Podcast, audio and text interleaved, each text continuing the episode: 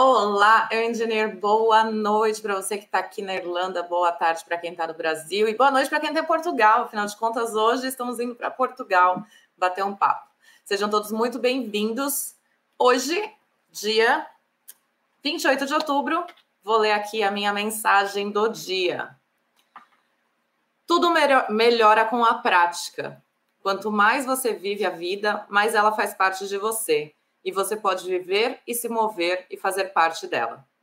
Você não pode permanecer estático, portanto, solte-se e cresça, expanda-se e li expanda-se livre e alegremente. Solte as amarras que o mantiveram confinado no passado. Eleve-se acima de todos os temores que impediram sua expansão e mantiveram seus olhos vendados, impossibilitando você de ver claramente a gloriosa visão à sua frente. Mostre o que a fé significa para você e espere o que aparentemente impossível se torne possível. Traga o meu reino para a terra e aprenda a fazer a minha vontade e andar nos meus caminhos. Não importa que os primeiros passos sejam fracos e hesitantes, eles têm que ser dados. Não importa quantas vezes você caia, simplesmente levante-se e tente outra vez. Olha aí a mensagem de hoje tudo melhora com a prática e a gente tem que continuar firme e forte. Eu acho que vai acabar coincidindo muito com o nosso bate-papo hoje, né? Porque vou trazer aqui hoje nosso convidado, que é o Fernando Silva. Ele está trabalhando em Portugal como BIM Modeling Specialist. Ele vai explicar um pouquinho melhor o que, que é isso, porque eu não entendo nada. Mas antes de mais nada, vamos chamar o Fernando aqui e vamos conhecer ele primeiramente. Fernando, seja muito bem-vindo. Olá, olá, olá. Boa noite, boa tarde. Boa noite. Seja bem-vindo ao Engenheiro. Obrigado por aceitar o convite. Estar tá aqui compartilhando um pouquinho a sua história. Queria agradecer aí o, o, o, convite feito por estar participando dessa, dessa live. acho que nós temos bastante histórias boas para contar e pronto, é, é isso. E eu já quero saber de onde é esse sotaque, Fernando. De onde que você é do Brasil, que esse sotaquezinho gostoso. Tem cara do sul. É do sul? é do sul, é do sul. Ah. Então, eu tenho. Pá, me chamo Fernando da Silva, tenho 30 anos, né? Sou natural de Santa Catarina, ou seja, Blumenau, Santa Catarina. Então, lá embaixo. Minha mãe vai te amar, mano. Minha mãe é de Blumenau também. ah, é? Uhum. Cidade da Oktoberfest. Sim. E... Tá, morei, morei lá desde criança, né? Nasci lá e morei até os meus 28 anos. Uh... Ontem, até ontem praticamente, né? Até ontem praticamente.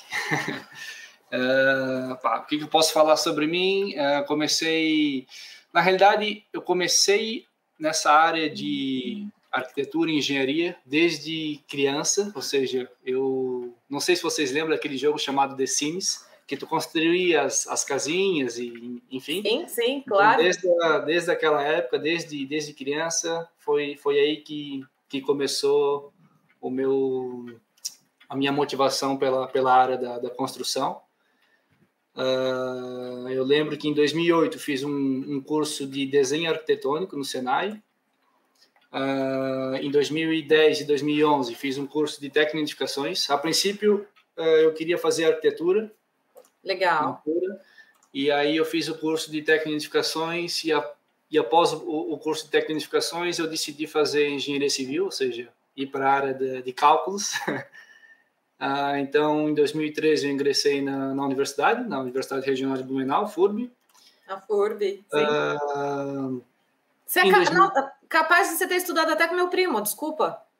Talvez, não, não, não sei quem que é seu primo, mas... O Gili, Thiago Gili. Você lembra de algum Gili? Conheço, estudei, não cheguei a estudar com ele, mas fiz um estágio num, na construção de um shopping em Blumenau e ele também era estagiário no, no, naquela altura. Olha só que mundo pequeno, hein? Tá vendo? Viu?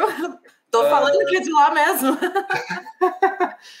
que então, legal, que legal. Comecei a universidade em 2013. Ah, em 2015 eu vim pela primeira vez para Portugal, fiz um semestre de, de engenharia na Universidade do Algarve, em Algarve, né, no sul de Portugal. Uh, depois retornei ao Brasil para finalizar o, a universidade lá, no, no, qual finalizei em 2017. Uh, ah, sempre tive sempre tive trabalhando no, na área desde do, do curso de tecnificações, então tenho bastante uh, experiência com a parte de projetos. E em 2000 e 2019 eu resolvi vir para a Europa para fazer um, um, mestrado na área de Building Information Modeling, né, que é um mestrado que se chama uh, BINHA Plus, que ele basicamente é a união de três universidades aqui na Europa, que seria a Universidade do Minho, em Portugal, a Universidade de Ljubljana, na Eslovênia, e o Politécnico de Milão, no, na Itália. Então, Meu basicamente, Deus. basicamente é, era, um, era um, uma troca de, de, de estudantes, ou seja, cada semestre era em uma dessas universidades, e a gente teve a opção de escolher uh, dessas três, duas universidades para fazer o mestrado, né, no qual Uh, eu escolhi Portugal e escolhi Eslovênia por ser um, um, um, país, um local que eu nunca tinha ouvido falar e, e, sempre gosto de novas experiências. Então, esse foi um dos motivos por ter, ter escolhido isso. Que legal. Uh, e pronto. Calma. Infelizmente. Você já me deu o currículo inteiro aí, mas espera, vamos respirar, calma. Porque agora eu fiquei muito curiosa com tudo isso. Você falou que você foi para Portugal primeiro, para Algarve, para você terminar um fazer um semestre aí. Sim. Como que antes da gente continuar com todas essas outras especializações que você fez, que olha, o currículo completo tá tá contratado já, Fernando, literalmente. É. é, não, me conta, como que foi? Como foi esse momento? Em que momento você falou, ah, eu vou querer terminar um semestre lá em Portugal? A faculdade oferecia isso? Ou foi uma coisa que algum amigo seu fazia e aí você falou, pô, que interessante, quero fazer? Porque não é uma coisa muito comum, né? Sim. Depois que a gente perdeu muitas das, das ProUnis, bolsas e todas as coisas que tinha no Brasil, dificultou um pouco. Então, se sim, você puder sim, compartilhar sim. como foi esse momento.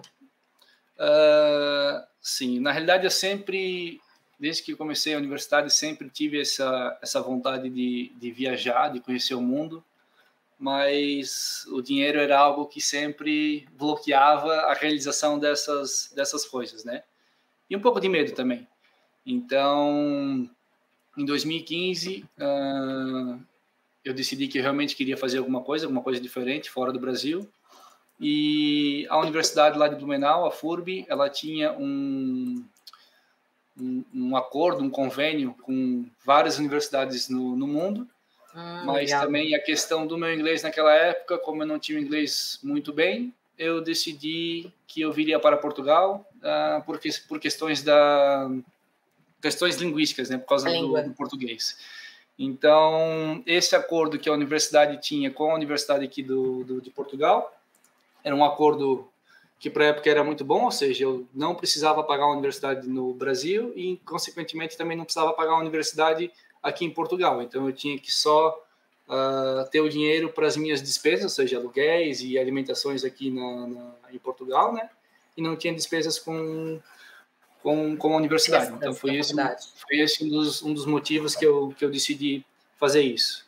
Que legal. Uh, claro, sempre novas experiências, né? Vim para Portugal, comecei a fazer, comecei a fazer universidade aqui. Uma coisa que me chamou bastante atenção na, naquela época foi que no Brasil a gente tinha pá, de 40 a 50 alunos em sala de aula. Quando cheguei aqui, nós éramos em sete ou oito, sendo dessas oito pessoas, uh, quatro ou cinco pessoas estrangeiras, sabe?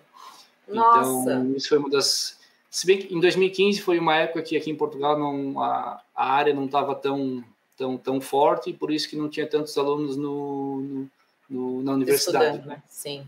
Antes disso era, era normal, ou seja, sempre, sempre teve bastante. Eu até fiz essa pergunta para o pessoal, e eles falaram que antigamente realmente tinha muito mais alunos e que aquela época não era uma das épocas tão boas, mas enfim, foi o que valeu para mim foi foi a oportunidade de estar tá aprendendo é, novos assuntos, ou seja, novas novas uma novas visão construtiva diferente, né? Exatamente, exatamente. Então, assim, foi, pá, foi, foi mesmo bastante interessante para mim. Ou seja, conheci um país novo, conheci pessoas novas, professores, professores novos, uh, regulamentações novas, né? Porque o Brasil tem algumas coisas que são semelhantes aqui, mas outras coisas que já entra a regulamentação europeia. Então, acho que foi um foi um início aí para conquistar o mundo, né? Sim, e gostou tanto que voltou, né? Tá sim, em sim, Portugal sim. de novo. E aí eu até tinha a possibilidade de ficar mais um semestre, que eu conseguia prolongar até, até um ano, fazer esse acordo entre universidades, mas uh, decidi voltar para o Brasil para finalizar, a, finalizar o, a universidade lá. Tentei finalizar junto com, meu, com a minha turma inicial, mas ainda assim fiquei um, um semestre atrás, ou seja, tive que na realidade, não fiquei um semestre atrás, eu continuei a fazer as matérias com, com, com, a minha turma no Brasil, mas depois eles se formaram um semestre antes e eu fiquei seis meses a mais só para o desenvolvimento do meu, do meu TCC, para não ter, hum. ter que fazer dez matérias em, em, um semestre. seis meses. Exatamente. Sim. Entendi. Então, Entendi. essa foi a minha primeira a minha primeira experiência fora do Brasil, que ah, sempre recomendo pessoas a fazerem fazerem isso. Eu acho que é o crescimento pessoal e, e, e, profissional, eu acho que é bastante bastante interessante. Com certeza. Com certeza. É, aí depois disso, então, você voltou, se formou e aí foi quando você fez essa segunda parte que você foi para para onde você falou mesmo? eu é depois eu voltei, voltei para o Brasil. Ou seja, a minha a primeira aplicação que eu que eu tive com o BIM, Build Information Modeling, foi em 2000 e foi em 2013, eu fiz um, fiz um curso de, de Revit, ou seja, dois, dois anos de curso lá no Brasil mesmo. Uh, e aí eu comecei a me interessar mais por essa parte do, do, de projetos, né? E tanto é que o meu TCC, meu trabalho de conclusão de curso da, da Universidade de, de Blumenau, eu fiz em cima de um shopping onde eu trabalhei lá no Brasil. Não sei se vocês conhecem, mas é o Shopping Neumarket. Market que eu basicamente fiz. Uh, é um shopping que foi, foi construído em 1991, ou seja, os projetos eram todos feitos em, em, em papel e, e na à mão. prancha, seja, é. Na prancha. E um dos meus, um dos meus objetivos do meu TCC seria fazer a, a transferência do papel para o meio digital a partir do, do, da utilização do Building Information Model, ou seja, utilizei o programa Tecla Structures para fazer toda, toda a modelagem da estrutura do shopping, que tem 92 mil metros quadrados aproximados. Então, assim, foi um trabalho bastante é, extensivo. Ah, naquela altura também eu fiz basicamente uma comparação entre um levantamento feito com drones e um levantamento feito com estação total e basicamente fiz a comparação entre os dois levantamentos para ver se realmente o drone ele tem uma precisão uh, tão boa quanto uma estação total, ou qual, qual que era a precisão que ele poderia dar a partir de um levantamento com, com drone, né? Então fiz essa, essa comparação. Então isso foi Qual um, foi o resultado? Uh, assim, dependendo das condições de como você faz o levantamento com drone, ele pode chegar realmente a, a, a precisões muito muito boas. Claro que uma estação total a precisão é milimétrica, mas dependendo para quais fins você quer, o drone é um, é um, um equipamento muito interessante para fazer essa medição, porque ele é muito rápido, né? Tu não precisa, tu consegue acessar lugares que tu não conseguiria às vezes com, com uma estação total. Sim. Então isso é muito muito bom. E hoje em dia a utilização do drone com a utilização do laser scanning é um é um mix que juntando os dois tu consegues ter bons resultados. Sim. Então, enfim, desde lá de, de 2000 e, 2017 eu já já estou pesquisando aí sobre essas essas áreas aí, essas coisas novas. Que legal, ah, que legal. Aí depois, depois de 2017, depois que eu, que eu terminei a minha universidade, eu fiquei por mais dois anos nesse empreendimento, nesse shopping center. E basicamente as minhas funções lá eram na questão de é, orçamento de reformas do shopping, análise dos projetos das, das lojas que iam ser iam se instalar no shopping. São a gente tinha, eu acho que era 200 e 200 e poucas lojas e as lojas sempre abrem e fecham, abrem e fecham. Então a gente sempre tem é, trabalho para fazer, análise para fazer, projetos de, de arquitetura que era direcionado especific, especificamente para a área da, o setor de arquitetura do, do grupo Almeida Júnior. Uh, e ah, as áreas de estrutura, áreas de hidráulica, de ar-condicionado, ventilação. Isso quem fazia essas análises dessa, dessas lojas eram tudo o setor de operações do shopping, que seria eu e meu, meu gerente. E ah, basicamente isso, eu ganhei bastante experiência nessa, nessa área, ou seja, a gente recebia projetos de todas as disciplinas e tinha que fazer essa análise para ver se se enquadrava na regulamentação, na norma, na, na NBR e na regulamentação do, do shopping, e assim a gente fazia aprovação e, e, e começava uma, uma construção de uma loja, né? E um, um interessante, layout, né? O interessante, o interessante do shopping é que tudo acontece muito rápido, ou seja, desde a da aprovação dos projetos, ou seja, tu inicia a obra e basicamente, dependendo do, do, do, da obra, mas vamos considerar que uma pessoa faça uma demolição total da loja antiga e faça uma loja nova, isso pode acontecer em duas ou três semanas. Então, é algo que tu vê a transformação, cada dia que tu vai lá fazer o acompanhamento, tu consegues realmente ver essa, essa, essa transformação do, da loja. Então, sou muito grato a essa, essa oportunidade de estar trabalhando nessa, nesse empreendimento de grande porte e estar acompanhando de perto cada, cada situação dessa. Uh, tive também uh, nesse empreendimento, tive também acompanhando o projeto de expansão dessa, desse shopping, ou seja, eles iam crescer mais, uh, se não me engano, de 10 a 12 mil metros quadrados sobre a, a, a estrutura existente. Então, foi feito todo um levantamento é, plano altimétrico da cobertura existente, que era com, com telhas pré-fabricadas de concreto. E, e a partir desse levantamento, a gente tinha um, não era um problema, mas a gente tinha cobertura e a gente tinha o nosso nível acabado que a gente tinha que uh, fazer essa expansão para ele se conectar com, com o segundo piso existente do, do shopping. Ou seja, a gente só tinha uma diferença, vamos dizer, de um metro para fazer toda a parte estrutural do piso dessa expansão.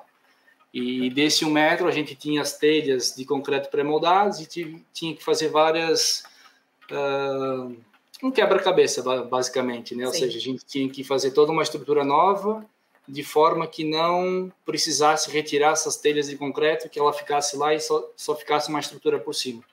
Então, também tive participando dessa, dessa experiência e também das aprovações do, do projeto de arquitetura junto aos órgãos públicos lá de Blumenau. Então... Você já veio com um pacote aí de conhecimento gigantesco, né? Porque é pegou isso. uma obra que te ensinou tudo praticamente. É isso. E, e não suficiente ou bastante, eu resolvi ah, resolvi sempre buscar novas experiências, então foi esse o motivo que eu decidi vir para a Europa novamente, né? Comecei a pesquisar sobre sobre uh, mestrados, né, pós-graduações fora do Brasil, e foi aí que eu encontrei o um mestrado na área do Building Information Modeling, que era uma área que eu já tinha, já estava tendo conhecimento, estava crescendo nessa área, e encontrei esse, esse mestrado, que era essa união das três universidades. Uh, o meu inglês ainda não era muito bom, uh, tinha uma série de, de pré-requisitos para fazer esse mestrado, então tive que fazer uma carta motivacional, tive que, desculpa, tive que fazer, encaminhar a minha, minha grade curricular, enfim, disputar, disputar o mundo inteiro para participar dessa, desse, desse mestrado, né? Então, no final, esse mestrado também ele era, ele era, como é que eu posso dizer? Era um mestrado que tinha bolsas de estudos e, e chegando no final, uh, não, não consegui a bolsa de estudos, mas ainda assim decidi fazer o mestrado uh, pagando, né? Porque já foi uma, não, uma longa caminhada, né? Na altura, exatamente. Na altura, o que eu pensei para mim foi: eu acho que o Build Information Modeling é uma das áreas que está em constante transformação, né? Que vai ser o futuro. Então, basicamente, eu apostei no futuro. Falei: vou, vou gastar esse dinheiro vou pagar esse mestrado aí durante um ano uh, na Europa, adquirir esse conhecimento para depois colher os frutos, né? E pá, essa foi minha foi a minha, minha decisão no, em 2000 e, 2019, exatamente. 19. Então, foi isso. Eu pedi para pedi para sair do empreendimento onde eu trabalhava, falei que eu ia fazer mais um período de estudos fora. Na realidade, esse esse, esse shopping onde eu trabalhava, eu já trabalhava antes de vir para Portugal pela primeira vez, então eu pedi para sair vim para Portugal, estudei, voltei para a universidade, voltei para o shopping, depois pedi para sair de novo para estar tá onde eu estou agora, né? Que legal. E... É legal que você saiu com as portas abertas, né? Então. Sim, sim, sim, sim. Isso é muito importante. Acho que assim, tem que ser, tem que ser transparente com todo mundo. Sim. E pá, não era, não, eu não saí porque eu não estava gostando, mas saí porque queria. Estava buscando algo queria... novo para você. Exatamente, exatamente. Aprender, né? Então é isso. E eu lembro que quando eu cheguei aqui em Portugal, pá, foi um não vou dizer que foi uma época difícil, mas meu inglês também ele não era não era tão bom e as aulas eram todas lecionadas na língua inglesa. Então, a primeira Mais semana um desafio. a primeira semana assim dava vontade de de se matar, sabe? Porque era muito difícil. Tu chegava na aula 8 horas da manhã, saía 6, 7 horas da noite. Uh, não entendia muitas coisas, ou seja, fazia muitas anotações né, no, no caderno, no computador. E. Ah, mas é isso, eu acho que tem que. Independente das, das dificuldades que tu tens no caminho, eu acho que tem que enfrentar elas. E foi assim que eu, que eu enfrentei, né? A, a minha primeira dificuldade era fazer uma das apresentações para pro, pro, os alunos do mestrado. E uma apresentação em inglês, pá, nunca tinha apresentado, só meu inglês era só só de viagens internacionais, né, que tu fazia. Tu conversava em inglês, mas nada, algo muito técnico, né? Então, ali foi um grande desafio, mas pronto, apresentamos, a pessoa entendeu e assim, assim seguimos. Então, durante esse um ano de esse um ano de mestrado foi foi foi bom porque eu aprendi muito sobre uh, o Build Information Modeling e também aprendi muito a língua inglesa. Então, assim, basicamente eu adquiri dois conhecimentos numa única só vez. E você ah, aprendeu a língua inglesa técnica, né? Já foi para o vocabulário sim, técnico. Sim. Claro que não sou, um, não sou um top ainda, mas, mas pronto, a gente está sempre em, em, crescimento e, e estamos aí. Uh, infelizmente não foi possível ir para a Eslovênia para o segundo semestre lá por causa do, da pandemia, né, do Covid, ou seja, não, não, não pude sair de Portugal. Então, o meu o, a minha tese, minha dissertação do mestrado, que seria basicamente o, o, o segundo semestre, era só, só o desenvolvimento da tese. Então, sendo dessa forma, eu, eu fiz online, ou seja, eu estudei pela Universidade de Ljubljana, na Eslovênia, mas de modo, modo online, à distância. E eu, como gosto muito de praia, gosto muito de surf, e eu tô atualmente eu estou morando em, em, Guimarães, que é no norte de Portugal, que dá, dá duas horas de trem da praia e 40 minutos de carro. Uh, eu comecei a fazer comecei a fazer minha tese, foi em foi em maio, maio, junho, foi quando estava começando o verão. Então decidi fazer um voluntariado num surf camping aqui no norte de Portugal, ou seja, dava uh, primeiramente eu ajudei em toda a construção do campo, ou seja, ajudei na construção da, da, das tendas, da cozinha, das áreas de lazer. Depois a gente ajudava com, com café da manhã, com janta, com aulas de, de surf, enfim, uma série de, de coisas. E o bom disso é que, como eu estava fazendo minha tese à distância, eu poderia estar, ao, poderia estar no camping e também nas minhas horas vagas eu consegui escrever minha tese, consegui me comunicar com o pessoal do, do da Eslovênia e pronto, no final uh, fiz a apresentação da minha tese e, e foi, aproveitei o verão, surfei, desenvolvi minha tese, apresentei minha tese e finalizei o, finalizei o mestrado, né? Tudo aconteceu aconteceu bastante rápido e agora estamos cá. Estamos Melhor cá. do que o previsto até, né? É isso. Passou muito rápido, assim. Eu lembro que eu lembro quando eu estava decidindo que eu queria fazer esse mestrado e hoje uh, fiz mestrado na língua inglesa, me formei e e tudo já passou. Agora agora estamos estamos por aqui. É um ano de mestrado o período total ou são dois? Foi um ano, foi um ano, um foi ano. um ano. Uhum. Um ano todos os dias, das, das 8 às, às 6 da tarde. Então era, um, era algo bastante puxado. E, mas foi, foi interessante. Eu acho que a gente dá um gás durante esse, esse um ano e e depois tá tá livre para novas experiências. E como que foi durante o processo do seu curso? Porque se foi o período integral, você, você conseguiu trabalhar ou você já tinha levado aí uma, uma verba para poder se manter? Como que você fez durante esse período todo? Quando Ainda mais eu, com pandemia, né? A minha, sim. Eu cheguei em outubro de 2019, então outubro, novembro, dezembro, janeiro não não tinha covid ainda. Em fevereiro começou, foi fevereiro e março que começou começou o covid. Uh, e foi bem quando terminou o primeiro semestre aqui em Portugal, então a gente teve essas aulas presenciais até começar o Covid e, e, e o semestre finalizou finalizou-se bem junto com, com, o início do Covid. E depois era só desenvolvimento do, do, da tese que eu fiz que eu fiz online, né? Agora falando em, em estudo e trabalho, uh, não foi possível, graças a Deus também eu eu não trabalhei porque realmente era um, é um, é um mestrado bastante puxado.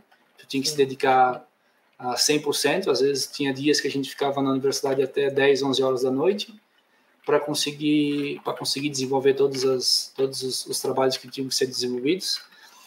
Uh, mas sim, antes de eu vir para Portugal, eu tinha tinha em mente que eu iria fazer o mestrado, ia tentar arranjar algum algum trabalho para conseguir me manter aqui. Uh, mas pronto, não, não aconteceu. Ou seja, vim para vim o mestrado e devido à a, a, a, forma de como estava acontecendo, ou seja, precisava se dedicar realmente muito a ele, eu nem acabei nem, nem pesquisando por empregos aqui e me dediquei é, 100%, 100% no 100% no mestrado.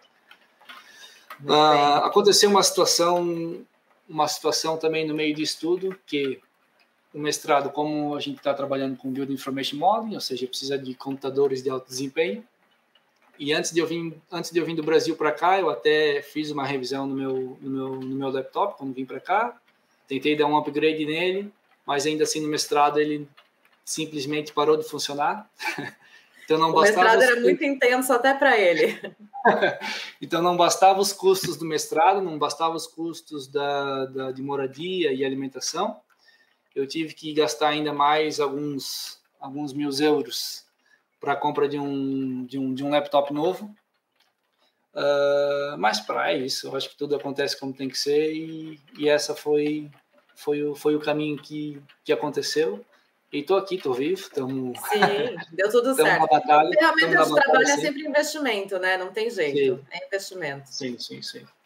E aí, e... Junto, junto com o mestrado, eu ainda fazia algumas análises para lojas, algumas análises de projeto para, para lojas de um shopping lá em São Paulo. Ou seja, eu recebia os projetos das lojas, fazia análise conforme a regulamentação do, do shopping e reencaminhava para eles e eles passavam para pro, os projetistas, para os clientes. Então, eu fiquei fiquei também mais uns, uns seis, sete meses, eu acho, trabalhando dessa forma e depois depois só, só mestrado mesmo. Me diz Bom, é, do, Brasil. Você virou do jeito que deu, né? Para poder Sim. manter aí uma verbinha entrando. Muito bem. Yeah. E em que momento foi, então? Aí você terminou o seu mestrado e aí, nesse momento que você começou a procurar oportunidade de trabalho em Portugal? Ou quando foi... termina o mestrado já tem uma indicação para as empresas? Como funciona? Foi, acho que tudo aconteceu muito, muito certinho, porque um dos, um dos uma das, das ideias que eu procurei fazer esse voluntariado foi justamente para eu fazer uma troca, ou seja, fazer uma troca de um serviço por uma acomodação. Então eu ficava nesse voluntariado, faz, trabalhava é, quatro, cinco, cinco horas por dia, ou às vezes menos, dias de folga. E em troca disso eu ah, não pagava não pagava despesas para para morar lá e não pagava despesas com alimentação. Então essa foi uma das um dos itens que eu encontrei também para conseguir me manter aqui. E, e durante durante essa esse período do, de voluntariado fiz o desenvolvimento da minha tese e depois em setembro uh, o, o, o surf camping ele ia ia se encerrar no final de setembro que era o final do, do da temporada aqui em Portugal então, fiz a apresentação da minha tese e acho que uma ou duas semanas depois da apresentação da minha tese, o meu diretor do mestrado entrou em contato comigo, uh, perguntando se eu tinha interesse numa vaga de, um, de uma empresa que era aqui em, em Guimarães, que estava necessitando de um, de um colaborador. E pronto, fiz a entrevista na, acho que foi na quinta ou na sexta-feira, foi na quinta-feira. Sexta-feira eu recebi a notícia que eu estava contratado, na segunda-feira eu comecei a trabalhar. Então assim foi tudo foi tudo muito rápido. E pronto, fiz fiz duas semanas de, de experiência nessa empresa e tô tô até hoje aqui em Guimarães a trabalhar com essa com essa empresa. Você já está quanto tempo trabalhando então? Fez exatamente um ano em dia 15 de setembro. 15 de setembro Ai, fez um ano. Então, um ano, e, um ano e um mês. Que legal. E foi tudo muito certinho, assim, sabe? Vim para a Europa, fiz, o, fiz o, o, mestrado, fiz o voluntariado, desenvolvi minha tese, finalizou o mestrado, finalizou o surf camp, fui contratado e, e agora estamos cá vivendo e trabalhando e e seguindo a vida. E as coisas estão fluindo muito bem, graças a Deus. Continue assim. É. E quando você começou a trabalhar aí? Vamos entrar agora então um pouquinho no seu dia a dia de trabalho. Essa empresa para qual você foi trabalhar, ela faz o que você já estava acostumado a fazer? Foi um setor novo? Como que foi? Você sentiu um, baque cultural no trabalho em si? Certo. Eu no Brasil, eu, eu antes, do, antes do shopping, já tinha trabalhado em, em duas ou três uh, escritórios de, de, engenharia, ou seja, sempre tive no desenvolvimento de, de projetos, né, projetos elétricos e projetos uh, hidrossanitários, então já tinha esse conhecimento. Uh, sempre tive a, a vontade de, de, de, ter feito um estágio na, na área de estruturas, mas infelizmente isso não aconteceu no Brasil. E esse foi um dos itens que realmente me empolgou para começar nessa empresa aqui, porque era justamente para trabalhar na área de estruturas e na área de, de hidráulicas, né? Então, como eu tinha um, um, um, conhecimento, achei bastante interessante. Eu até lembro que na entrevista uh, o, o, o, dono do dono da empresa ele comentou que uh, não que eu não era a pessoa apta para aquela vaga, mas sim que eu tinha muito conhecimento em, em desenvolvimento de projetos, mas não tinha tanto conhecimento técnico de cálculos e, e essas coisas. E ali no escritório, ali no, no, no, escritório, ele comentou que eles tinham muitas pessoas com grandes conhecimentos técnicos, mas não não expert em, em modelagens. Então essa essa junção uh, da minha pessoa com a equipe que lá que lá tinha uh, poderia ser interessante e foi esse um, um, dos, um dos motivos que, que eu consegui a vaga, sabe? Então, uh, se eu falar um pouco da parte de, de, de hidráulica, uh, as regulamentações do Brasil tem algumas coisas que são, na realidade, não são tão parecidas quanto aqui, ou seja, a gente basicamente tive que aprender, tive que, que ler é, qual quais as, as, as formas de calcular projetos é, hidráulicos aqui de Portugal para começar a fazer começar a fazer os projetos daqui, né? Então assim, inicialmente eu tinha que perguntar várias coisas porque até a forma de, de modelação, a forma de como fazer o, o desenho, o projeto eram diferentes da forma que a gente fazia no Brasil. Uh, tive que fazer várias perguntas no início, mas tudo são questões de, de adaptações. Sim, e assim, normal, bem né? rapidamente, bem rapidamente eu consegui pegar, pegar a prática de como eles, como eles faziam. E foi bastante interessante. Ah, por parte da, de estruturas, isso eu não, não consigo fazer uma comparação muito grande ainda, porque como no Brasil eu nunca, nunca tinha trabalhado com, com, com, com projetos estruturais, ah, com cálculos estruturais, né? Uh, então isso é uma área toda toda nova para mim aqui na, na Europa. É uma coisa que a gente também teve teve que eu tive desenvolvendo aí nos últimos nos últimos dias, semanas, foi basicamente a questão de optimizações de processos, porque a gente estava não perdendo tempo. tempo. Não, é, exatamente. Não vou, não queria falar essa palavra, né? Não perdendo tempo, mas a, a o que acontecia. Tendo retrabalho. É que, exatamente. Ou seja, a gente fazia o projeto hidráulico todo no Revit e para a parte dos cálculos a gente tinha que recorrer a um, a um, a um software de cálculo hidráulico, ou seja, fazer toda a modelação, a modelação de uma casa no Revit, depois fazia toda a modelação dessa casa nesse programa de cálculo, e depois, a partir dos, dos diâmetros que esse programa nos dava, voltava para o Revit, fazia alteração dos diâmetros e pronto, finalizava o projeto. Você tem certeza que você não trabalha comigo já não, Fernando? Porque isso daí é muita coincidência. eu, eu sei bem o que você está falando. E aí, o que que, o que que eu tive, o que que eu tive fazendo aí na última, nesses últimos dias foi basicamente é, conhecendo realmente como são as regulamentações aqui em Portugal e tentando fazer um, uma programação no Dynamo né, para conseguir fazer todo essa, esse cálculo automatizado dentro do Revit, ou seja, ele fazer, ele buscar, ele buscar as informações da tua modelação dos tubos no Revit, passa para o Dynamo, ele faz aí a partir de, um, de uma série de, de, programações, de cálculos, ele faz a verificação dos, dos tubos, uh, faz o dimensionamento dos tubos e depois joga para dentro do Revit e atualiza automaticamente as, as enfim. Então isso foi um dos itens que a gente que eu tive desenvolvendo aí nos últimos dias. A gente até procurou algumas empresas para para verificar o software se se na realidade a gente estava em busca de uma empresa de algum software novo para conseguir fazer isso tudo de uma de uma forma automatizada, né? Então a gente contactou algumas empresas, verificamos, mas nenhuma delas uh, se enquadrou no que a gente queria, ou seja, nos, nos na, na, regulamentação portuguesa, na metodologia de como fazer, o, como fazer o cálculo. Então a gente decidiu fazer isso, isso no Dynamo. Uh, antigamente essa, essa empresa onde eu trabalho já tinha desenvolvido um, uma programação no Dynamo para fazer o cálculo de, de saneamento e de pluviais, ou seja, tu fazia modelagem, apertava no botão, ele fazia todo, toda a verificação, o cálculo e dizia, ah, ok, esse diâmetro passou, esse diâmetro do tubo não passou, então tem que alterar para um diâmetro maior, sabe? Uhum.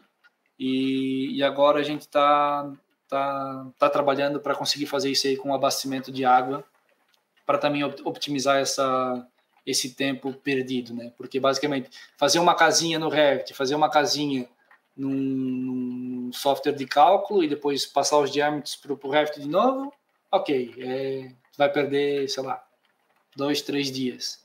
Agora, para tu fazer um, um edifício, um edifício residencial com 300, com 300 apartamentos, 300 quartos, já complica, porque tu perde três, quatro dias para fazer a modelagem no Revit, depois mais dois dias para fazer a modelagem no outro programa, depois, sabe? Então, assim, é muita, é muita, muita perda de tempo.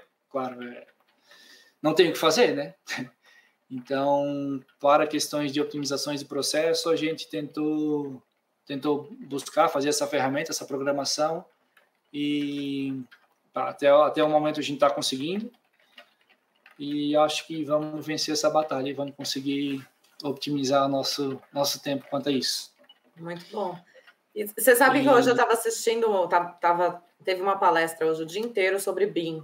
E aí, coincidentemente, ah, a gente vai conversar. Estava conectado. Estava conectado tava. também. Estava trabalhando, mas estava tava conectado. É, igual eu, foninho aqui e fazendo as coisas.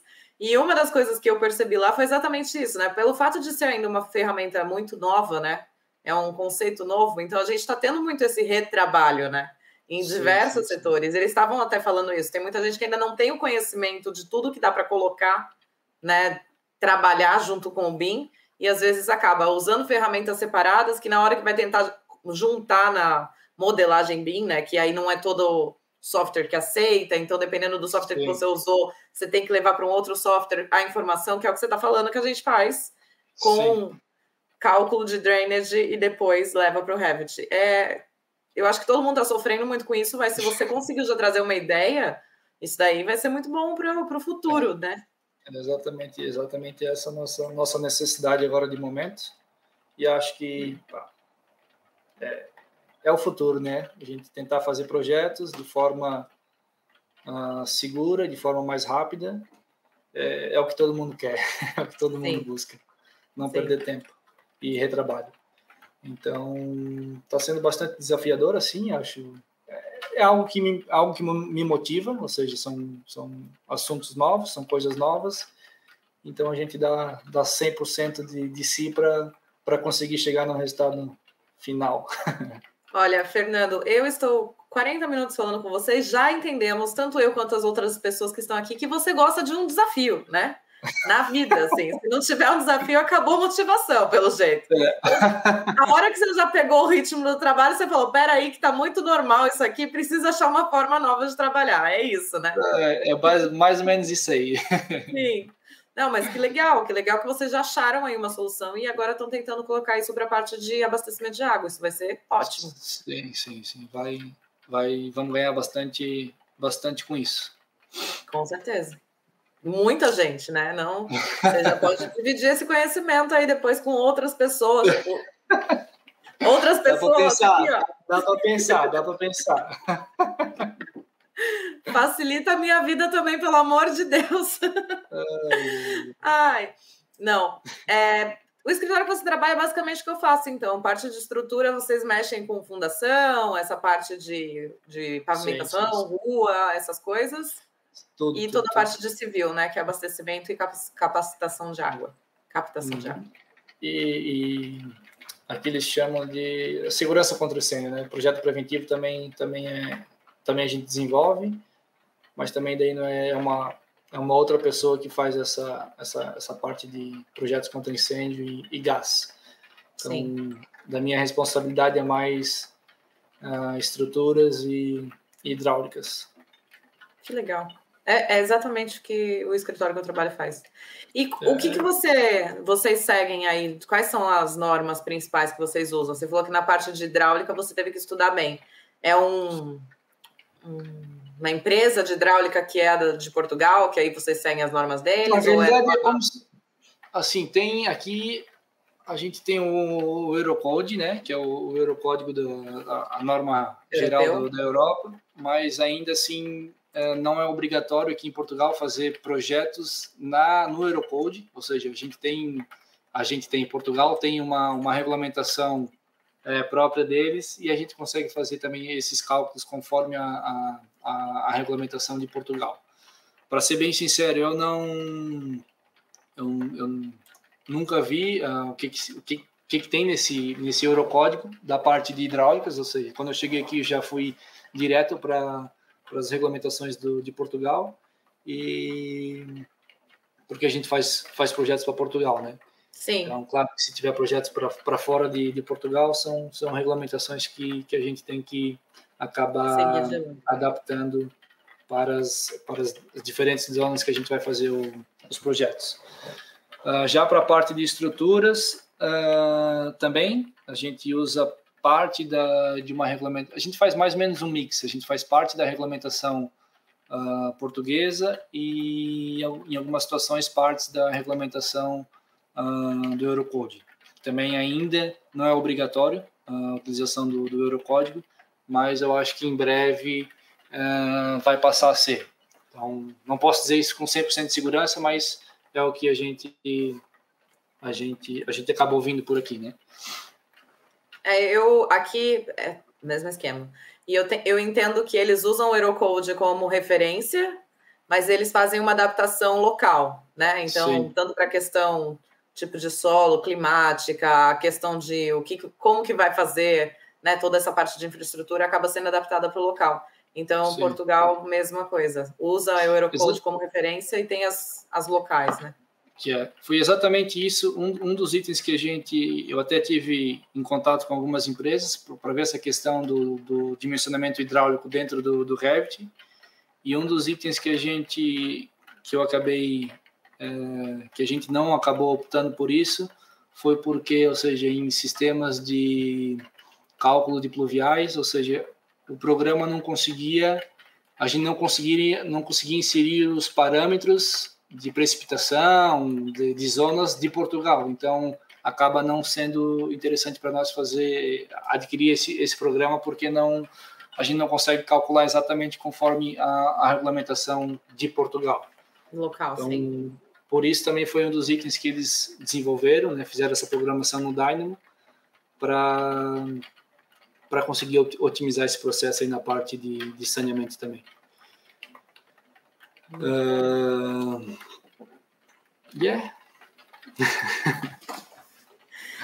Agora eu vou te fazer uma pergunta, que é, eu acho que você já deve ter ouvido essa pergunta algumas vezes, mas eu preciso fazer, porque é, é o tipo de coisa que às vezes vai acontecer. Como que você explicaria para uma pessoa que não tem conhecimento nenhum do que é BIM, o que é BIM? Porque muita gente ouve BIM e entende que é um software, né? Fala, ah, vou uhum. estudar BIM, mas não tem como estudar o BIM, Sim. né? O BIM, eu falo que BIM é uma filosofia de vida. é, basicamente, assim, eu sei, eu tenho, eu tenho uma resposta, não sei se é tão boa, mas eu acho que é, por uma pessoa leiga, eu acho que é bem fácil de entender, que é fazer uma comparação de uma simples parede, ou seja, quando tu faz uma parede em AutoCAD, tu basicamente desenha duas linhas e aquelas duas linhas tu diz, ah, isso aqui é uma parede. Ah, quando tu faz um desenvolvimento de um projeto BIM, não num software BIM, mas sim, quer dizer, num software BIM, né, desenvolvimento de um projeto BIM, essa parede não não são duas linhas, mas sim são um conjunto de informações. Ou seja, ela tem uma geometria e essa geometria ela tem várias informações dentro dessa geometria. Ou seja, em AutoCAD tu faz duas linhas em, em, um software que utiliza a metodologia BIM, tu faz uma única linha e essa linha ela vai ter uma espessura. E essa espessura vai te dizer, tu consegues inserir informações dentro do dentro dessa linha, dentro dessa dessa, dessa parede e que tu diz que ah, tem 10 centímetros de espessura que é de tijolo tijolo tem um, dois centímetros que é de reboco, tem mais milímetros que é de pintura, e no final essa linha que tu criou, ela tem muita informação e que no final, a partir de um clique, tu consegue verificar, ok, eu tenho ah, tenho 100 metros quadrados de, de 100 metros quadrados de, de reboco para comprar, tenho 3 mil tijolos para comprar, tenho 200 metros quadrados de tinta para comprar, ou seja, a partir de, um, de uma única linha que tu faz, tu tem muita informação em, por dentro daquela linha. Já no AutoCAD, se tu faz duas linhas, tu, tu diz que aquilo representa uma parede, tu não tem informação nenhuma. Ou seja, eu acho que para uma pessoa leiga entender, basicamente, essa é a diferença, sabe? Ou seja, tu estás uh, modelando algo com muito mais precisão, ou seja, tu tens muito mais informações uh, por trás da geometria e isso também faz com que te facilite o trabalho mais para frente, porque tu consegue gerar quantitativos, tu consegue, enfim, uma série de, de itens uh, fazer com isso. E também, ou seja, claro que BIM não é a questão de, de não é só geometria, né? Uh, muita gente faz um projeto 3D e diz que aquilo é BIM um projeto 3D é um projeto 3D, né? Ou seja, o BIM é um projeto 3D com muito Ainda bem que você mais, falou isso. Muito mais coisa, muito mais coisa associada àquela geometria. Então, é basicamente isso. E... O tanto de informação que vem junto com aquela linha, né? Exatamente. E além disso, ah, tu estás modelando algo quase real, ou seja, tu tenta fazer o mais realista possível, né? Isso é o que a gente fala, um dos problemas que a gente não não posso dizer um problema, né? Mas a grande parte dos escritórios aqui, pelo menos que é os escritórios que a gente trabalha, a gente recebe a arquitetura em, em DWG, ou seja, em, em AutoCAD. A gente é. não, acho que durante esse tempo todo que eu que eu trabalhei uh, na empresa, a gente deve ter recebido três ou quatro projetos desenvolvidos assim de, de arquitetura desenvolvidos em, em metodologia BIM. Uh, e também, ou seja, a metodologia BIM é interessante porque tu, uma pessoa, como é que eu posso te dizer de uma forma fácil, ou seja, é um, tu tens um ambiente centralizado que diferentes profissionais de diferentes partes do mundo podem trabalhar num único, num único centro, que se chama o Common Data Environment. E, ou seja, a gente tem o arquiteto, a gente tem o engenheiro de estruturas, temos o engenheiro de hidráulica, o engenheiro de ar-condicionado, ventilação, ou seja, todas essas pessoas elas estão unidos a partir de um centro, e esse centro, ou seja, a arquitetura modela a, a parte do, do, do, da arquitetura e está nesse Common Data uh, Environment. Depois tem o projeto de estruturas que associa aquilo ali, o projeto de hidráulica que associa aquilo ali, e ar-condicionado associa aquilo ali, e a gente consegue basicamente fazer, uh, a partir de um, de um, coordenador de projeto, fazer a verificação dos, dos clash detections, ou seja, da, da verificação do, das interferências entre as, as diferentes disciplinas, uh, de modo que tu consigas reduzir o número de problemas que tu poderia ter durante a fase de execução, execução. antes. Ou seja, Sim. então basicamente tu modelas com mais precisão, tu modelas com informação, uh, no final tu tens um projeto com muito mais qualidade e por fim ainda tu tu tu economiza dinheiro na hora de execução, exatamente. Sim. Ah, uma tempo, coisa, né? Porque tudo já está fluindo. Exatamente, exatamente. Ah, uma das coisas que uma das coisas assim que eu que eu ainda qual que é a palavra que eu posso me referir? Uma das coisas que eu ainda pá, talvez me desanima um pouco é que quando tu vai quando uma pessoa ah, quando tu vai quando tu tens um cliente esse cliente vai chegar para ti e vai falar, ok, eu quero um projeto hidráulico para minha casa. O problema é que esse cliente ele quer o projeto hidráulico. E aí tu, da minha empresa, vamos dizer, eu vou fazer um projeto hidráulico espetacular, todo detalhado, todo, todo é, tubulações, conexões, inclinações, profundidades de, de, de caixas de pavimento, enfim, tudo. Só que isso requer mais tempo de modelagem do que do que se fizesse um projeto em, em AutoCAD. Onde eu quero chegar? Uh, as pessoas que fazem projetos utilizando a metodologia BIM, ou seja, tem muito mais deveria ter muito mais tempo para desenvolver os seus projetos, porque tu tens muito mais detalhe, muito mais mais coisas para fazer. Só que da questão de mercado, é, às vezes tu acaba competindo com escritórios que fazem um projeto hidráulico também, só que fazem basicamente com linhas, ou seja, ah, aqui está a minha a minha sanita ou aqui está o meu lavatório e esse lavatório vai sair o tubo dele, vai para essa caixa no, no piso e simplesmente faz uma linha, sabe? Sim. Então, a pessoa que está contratando um engenheiro para fazer o projeto, ela quer o projeto.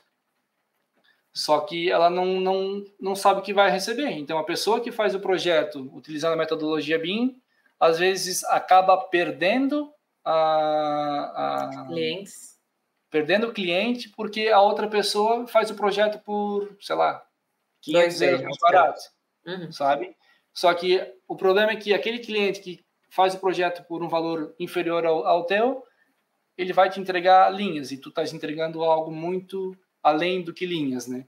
Então isso é, ainda é. isso ainda é uma, é uma das coisas que, que a gente a gente vem conversando bastante aqui, sabe?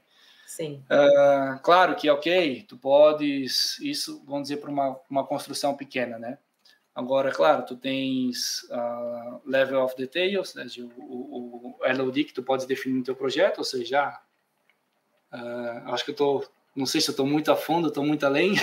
Não, não, não. Eu, é estou super entendendo o que você está falando. É o nível, é o nível de detalhe que tu vai utilizar para fazer o teu projeto. Ou seja, eu vou fazer um, um pilar metálico, se tu escolher um nível de detalhe 400, tu vai fazer o pilar com a, com, com, com a base dele, Nossa. aparecendo os parafusos, aparecendo a porca, aparecendo tudo. E se tu vai escolher um LOD 100, é basicamente algo, uma, uma geometria quadrada e diz que aquilo é um pilar, sabe? Então, ou seja, ah, quando tu for fazer um, um, um contrato para fazer um projeto, claro, tu pode especificar, ok, que LOD tu, o, o cliente necessita para aquele projeto. Só que, ah, se tu perguntar para o teu cliente qual, qual nível de detalhe tu vai querer para o teu projeto, ele também não vai, ele não vai, não vai saber o que, que ele quer porque ele não conhece isso, sabe? Ele falou, eu quero só um projeto hidráulico, não quero saber... É o detalhe que funcione. 100, se é 200, se é 300 ou se é 400, eu quero receber o projeto. Sim. Então, isso eu acho que assim tem que... Tem que... Não sei como fazer, se não faria também, né? Mas, enfim, tem que chegar em todas as, todas as pessoas, não só na, nos projetistas, em quem está tá, tá trabalhando com isso, mas eu acho que em todas as pessoas, para valorizar as pessoas que fazem projetos uh, na metodologia BIM, que precisam de muito mais informação e que te geram um, um, trabalho no final que é muito superior a uma pessoa que não que não que não faz assim, sabe? Não Sim. desmerecendo essas pessoas que fazem projetos nessa nessa dessa forma, mas são dois, dois resultados diferentes que tu, que tu apresenta para o cliente no final. Mas então... é, você não acha assim que a gente tá, ainda está num, num, processo, né? O BIM ainda é uma coisa muito nova. Ainda tem muitas empresas que estão implementando isso. Então, Sim. o cliente está acostumado com as duas linhas, né? Ele ainda não tem esse conhecimento do tudo que vem por trás do BIM. Sim. E as construtoras, os empreendedores, os estão enxergando hoje, e eu acho que é hoje mesmo, assim, agora, nesses últimos anos, tudo que você falou antes, da questão de ganhar tempo, facilidade construtiva, economia de material, porque os gastos, as despesas são muito menores, e aí uhum. acaba tendo um ganho financeiro no final da obra. Isso está começando a ser enxer... Eles estão começando a ter essa visão agora, né? Então, eu tô com a impressão de que o BIM está explodindo, que agora tá todo mundo falando de BIM, BIM, BIM, por causa disso, que os resultados do BIM estão aparecendo agora. Como você mesmo disse, você começou em 2013 Sim. a mexer com isso, é isso? Sim. Então, é agora é. que as empresas estão vendo resultado. É, e as, as a, ou seja, em 2013 era basicamente o Revit, né? Ou seja, era um software que tu fazia modelação de uma forma diferente do AutoCAD. Sim.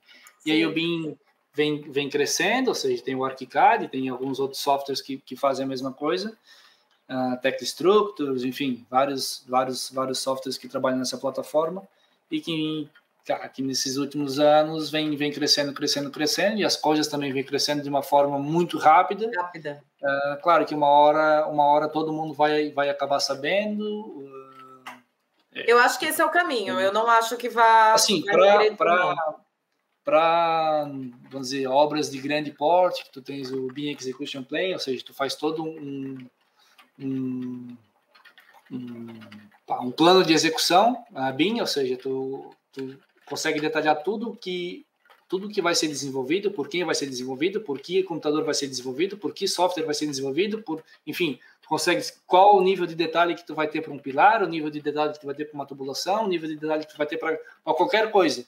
Então, assim, eu acho que com a implementação dessas, dessas coisas, claro que futuramente isso vai, isso vai, vai, vai dominar, vai dominar, o, vai dominar o mundo. Foi por isso que eu decidi fazer o mestrado, porque a hora que dominar o mundo eu quero estar, tá, quero ser. Mas dominar o mundo você já vai estar tá fazendo outra coisa, Fernando. ai, ai, Vamos ai, falar a verdade. Na hora que dominar o mundo, Fernando já vai estar tá em outro construindo surf camp lá na Tailândia, né? Olha, é assim. Tem um monte de perguntas. Então, assim, você quer, quer começar a dar uma olhadinha nas perguntas para a gente ver o que vamos, a galera vamos, tá? Vamos, vamos. A gente tem, tem, tem tempo essa live ou não? Não, você okay. que manda, na verdade. Se okay, quiser. Okay. A gente pode ficar até 8 horas da manhã de amanhã, porque eu tenho que trabalhar. Mas. Mas não tem, não. É, vou começar com as perguntas que eu recebi pelo Instagram, tá? E aí eu já vamos para as perguntas de quem está no chat também. Vamos lá. Essa pergunta eu fiquei confusa, porque a pessoa colocou: por que se usa mais AutoCAD do que Revit na Europa? Você tem essa visão de que usa mais AutoCAD do que Revit ainda? Eu tô achando que tá que a galera tá desesperada para conhecer. Uh, não, eu acho que eu não consigo responder essa pergunta com 100% de, de, de certeza, sabe? Uh... Acho que ela está vinculada com tudo que a gente estava falando agora, dessa questão do, do BIM ainda ser uma coisa que está sendo implementada e as pessoas é, estão se assim, claro que, assim, para tu implementar o BIM não é uma coisa não é uma coisa muito fácil. Então, muitas empresas decidem ficar no AutoCAD, porque o AutoCAD também é uma ferramenta muito boa, ou seja, quem realmente sabe usar o AutoCAD tu consegues fazer muitas programações, tu consegues é, ganhar bastante tempo utilizando ele. E eu acho que esse é um dos fatores que, que acaba dificultando as empresas a saírem do AutoCAD e irem para o Revit. Ou seja, primeiro, é, precisa fazer a compra de um software, que o valor também não é, não é barato anual. Uh, precisa capacitar as pessoas que vão trabalhar, ou seja, as pessoas precisam mudar a forma de trabalhar, ou seja, sair de uma forma uh, de uma parede com duas linhas para uma parede com muitas informações, ou seja, como é que eu vou fazer uma parede com muitas informações, sabe? Então, assim, ela precisa ter conhecimento de como utilizar o software. Uh, e eu acho que esse, assim, é um dos, um dos principais motivos, sabe? inclusive, na, nesse ano, a gente também, a gente fez um projeto bastante grande e a arquitetura ela começou a fazer começou o projeto de arquitetura utilizando um, um software é, na plataforma BIM só que depois ela fez a arquitetura estava ok estava tava tava bastante interessante. Só que daí começou a gente começou a fazer o dimensionamento do, do saneamento dimensionamento da, das abastecimento de água. O pessoal, os engenheiros do ar-condicionado começaram a fazer o dimensionamento deles, ou seja, e aí começou a, ah, precisa aumentar os shafts, precisa a fazer várias alterações, e chegou a uma certa altura que eles simplesmente falaram, ok, não, não, não conseguimos mais trabalhar com, com o Revit, porque a gente não está 100% capacitado para fazer o que a gente precisa em um determinado tempo. Então, eles literalmente abandonaram, voltaram para o AutoCAD para finalizar, finalizar o projeto de arquitetura em AutoCAD, que não precisa, claro que sai um projeto bem detalhado, mas não tão detalhado quanto, quanto, quanto um Revit, tão preciso quanto um Revit. Então, assim, eu acho que o, o maior desafio é basicamente a questão de custos, né? Custos com software e a questão de capacitação de, de pessoas para fazer isso, porque não é qualquer não é simplesmente, ok, vou começar a desenvolver projetos em metodologia BIM e, ok, vai estar tudo 100%. Uh, ah, não é bem assim porque o resultado é muito bom, só que para chegar num resultado muito bom, tu tem que ter uma série de conhecimentos atrás disso para tu conseguir chegar nesse resultado bom, senão tu não, tu não, não consegue chegar. Sim. Então tu tem que estudar, tu tens que pesquisar, tu tens que ver como é que funciona para depois uh, conseguir colocar em prática tudo, tudo isso. E estamos não sei se, com... não sei se ficou bom a, a resposta, mas a, o meu pensamento é esse. Tá ótimo. E a gente está com falta de profissional, né? Então, Poxa. não é só o, essa a questão do se a empresa quer usar ou não, é que não tem profissional para usar também. Sim, sim, sim. Tem esse detalhe. Qual o nível de maturidade BIM? nem sabia que BIM tinha maturidade. Ah, eu já. Hum. O meu é imaturo, se tiver que. Na verdade, não, não. Nível de maturidade BIM. Nível médio de maturidade BIM.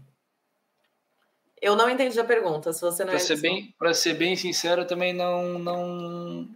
Tá tudo bem. Não consegui entender essa pergunta. Não Mas pronto, se quiser, se quiser entrar em contato comigo mais então, para frente e tentar explicar um pouquinho melhor essa, essa pergunta. Tentarei descobrir também. Ficarei, ficarei disposto a isso. A gente acabou já respondendo essa, como está a área de projetos de infraestrutura em BIM, é o que você uhum. trabalha hoje, então tá. Sim, sim, tá. Mercado assim, tem, eu, né? eu por, a, a, nível nacional, a nível de, de Portugal, assim, eu não não tenho tanta informação de ah, quantos por cento dos escritórios trabalham com a, com a metodologia BIM, quantos não trabalham, ou seja, eu sei que um escritório não trabalha, a gente simplesmente utiliza a metodologia BIM, sabe? Ah, não vou dizer que a gente não tem dificuldades, porque sempre surgem dificuldades, né? Uh, mas responder com 100% de certeza como é que está os escritórios, se todo mundo trabalha com isso ou não, eu não, não, não consigo afirmar isso. Mas eu é. acho que está bastante, eu acho que está mais, tá mais, mais forte do que no a Europa em si. Eu acho que está mais forte porque tudo começou, começou com, com os países daqui. Ah, claro que o Brasil também está tá bastante forte nisso, principalmente a, a, região sul, que é uma das, uma das regiões que estão Florianópolis, né, uma das regiões que estão com bastante desenvolvimento do, do BIM nessa área, uh, tem ganhado bastante destaque mas fora tá Como boa paulista que sou, vou falar. Sulista tinha que puxar sardinha, né? Não tem jeito. Estava demorando já. Vamos lá. Tem vaga de BIM em Portugal? Essa eu vou responder de uma maneira prática. Gente, LinkedIn, Glassdoor, site de emprego, coloca lá, BIM Specialist, BIM Detail, BIM, que mais que tem os, os cargos de BIM aí? Modeler. Spe... Modeler, tem, tem, Vai tem, mostrar tem que tem. Tem Vou dar uma olhadinha no site de busca de emprego. Não só em Portugal, mas em vários, vários acho que em todo, todo mundo tem, tem, tem empresas uh, necessitando de pessoas qualificadas para trabalhar nessa área. Sim. Aí em Portugal tem até um site que, se eu não me engano, o nome é Sapo, não é? Acho que sapo.pt. Sapo é, que é de vaga é um, de trabalho. É um site de, de recrutamento, né? Sim, então tem sim. É só dar um Google que acha. Yeah. Daniel Lima perguntou: qual software estrutural mais usado em Portugal?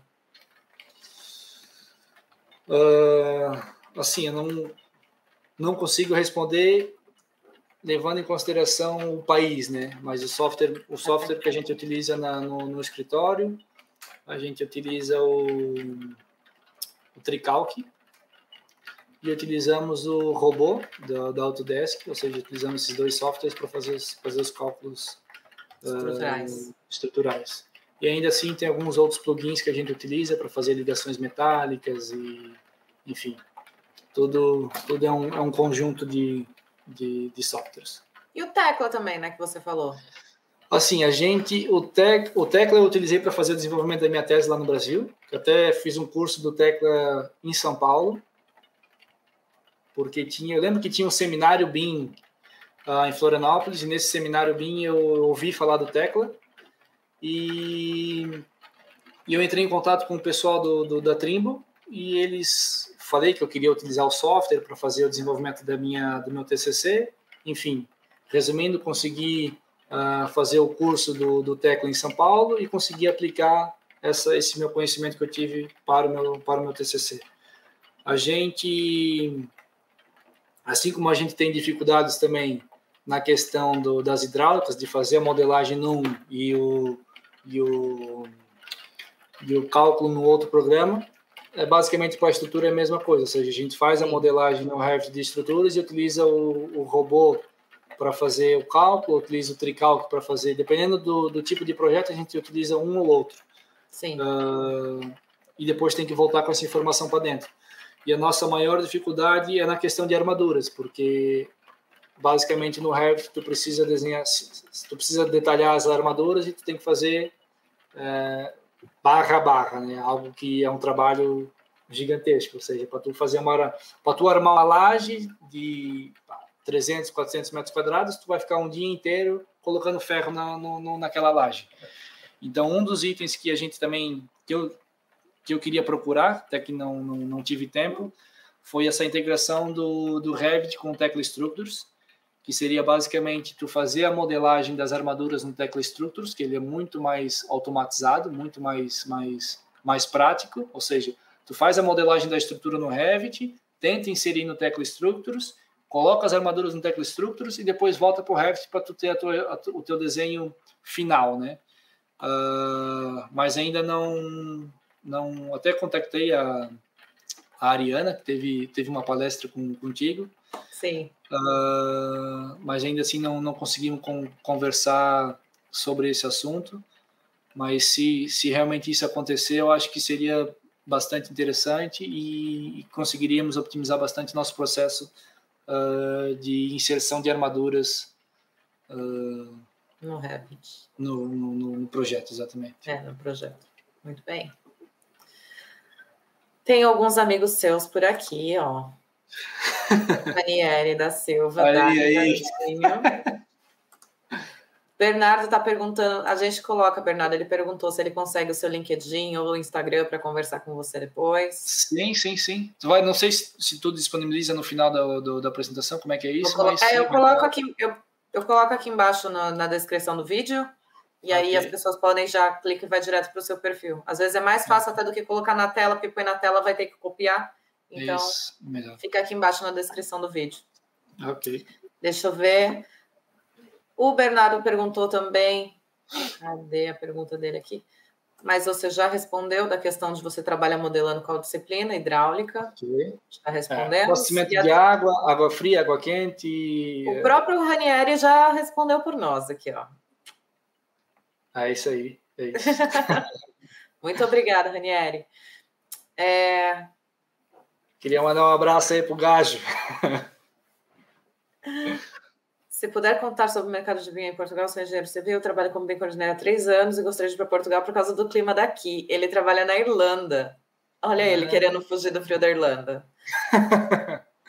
Não fala isso não, Alessandro. A Irlanda é maravilhosa. Eu vou arrastar esse homem para cá. assim, não... Como eu falei, eu, a, nível de, a nível de Portugal, eu não...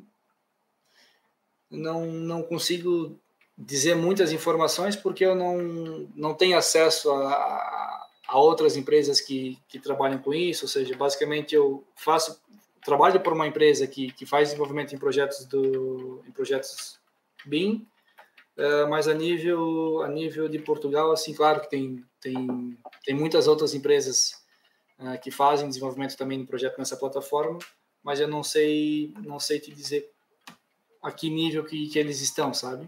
Sim. Mas sempre. Eu acho que assim, tudo são, são experiências. Não, não custa nada tu conhecer novos lugares, conhecer novas pessoas, novos profissionais e ver o que que. O que que.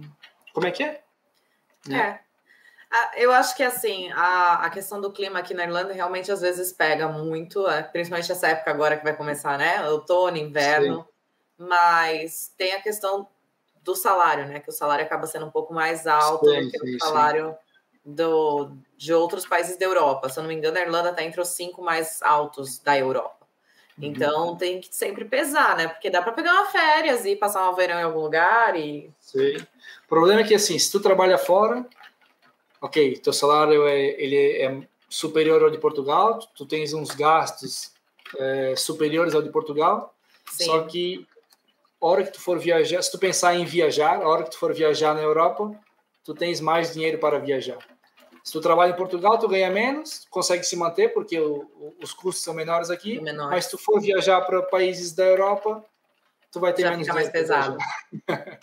então, assim, é. é. uma, é, um, é uma balança, sabe? É, acho que é, é válido acho... viver, né? Que nem você está falando, tem que viver o momento. Sim. É. Experiências, faz uma experiência de um, de um período num lugar, uma experiência num outro, e assim assim vai, assim tu vai, vai, vai crescendo. Eu acho que uma coisa interessante para essa, essa live que eu gostaria de falar era sobre a questão de documentações, visto. Uh... Perfeito, era a pergunta que eu ia colocar agora. Verdade, ó, o Manuel colocou. Boa tarde, cheguei, atras... cheguei tarde, mas gostaria de saber se no início foi falado sobre o processo de ida para Portugal termos de reciprocidade Brasil e Portugal e a busca de oportunidade com e sem cadastro na okay. Ordem dos Engenheiros de Portugal. Então, já vamos responder vamos a pergunta lá. do Manuel. Mais 15 minutos aí falando. uh, assim, a minha experiência com documentações em Portugal, elas não são tão boas.